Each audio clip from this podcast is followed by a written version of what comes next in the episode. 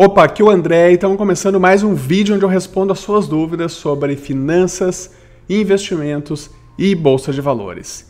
E agora eu estou aqui com a pergunta do Éder. O Éder fez a seguinte pergunta: André, qual é o principal, principal erro ao investir em ações? Bom, Éder, na realidade existem vários erros comuns que os investidores cometem quando investem em ações, tá? Mas eu vou citar aqui três que eu considero assim os talvez os mais os principais, os mais comuns, uh, os mais destrutivos, talvez, vamos dizer assim. E, então vamos lá. O primeiro erro que eu enxergo, que eu vejo que os investidores cometem, é simplesmente investir todo o dinheiro em ações, tá? O que, que, que, é isso? que, que é na prática? Vamos imaginar que um investidor se entusiasmou com o mercado de ações, resolveu que o mercado de ações é muito bacana, deu uma estudada e resolveu investir. Aí ele tem um valor para investir, digamos, sei lá, ele tem 20 mil reais, 30 mil reais. E isso é o dinheiro que ele tem para investir, beleza? Todo o dinheiro que ele tem para investir. E ele vai lá e compra tudo em ações, tá? Compra, põe tudo no mercado.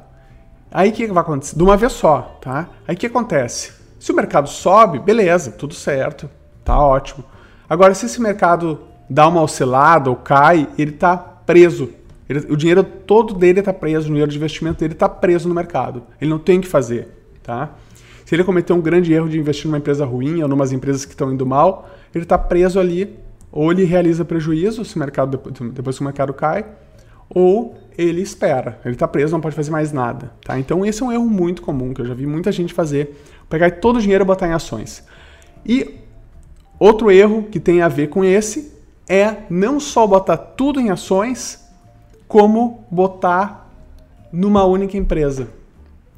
O que eu ouvi de história de gente que nesses últimos anos pegou e investiu todo o dinheiro numa uma, uma empresa ou duas empresas, por exemplo, ah, o cara botou todo o dinheiro em, em ações da Petrobras e na Vale, tá? Então esse é um erro muito grave, porque você está muito exposto, né? Você principalmente está Primeiro ponto, está totalmente exposto em renda variável, tá? em ações. Segundo, está muito exposto numa única empresa. Aí você. É, é, o risco é muito alto, sabe? De, de dar um problema.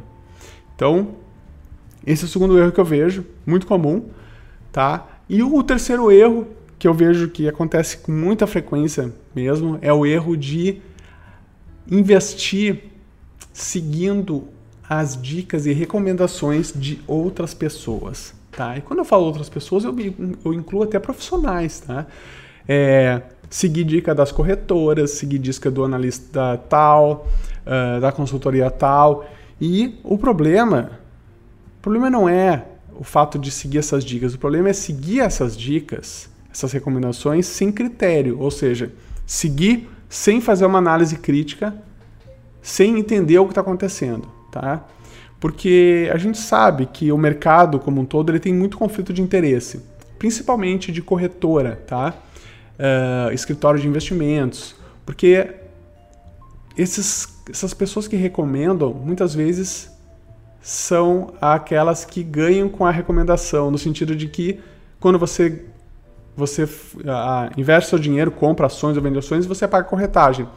E muitas vezes a corretora que indica as ações a comprar é, é a que vai ganhar a corretagem. Então, existe um conflito de interesse. Será que ela está realmente indicando para eu ganhar dinheiro ou porque ela quer ganhar minha corretagem? Né? Então, isso é uma questão importante a se pensar sempre, tá? É, e é um fato do mercado. Então, seguir dica de terceiro cegamente é um erro muito grave. Como é que se resolve isso? Se resolve através da educação. Você vai ter que aprender a tomar suas próprias decisões.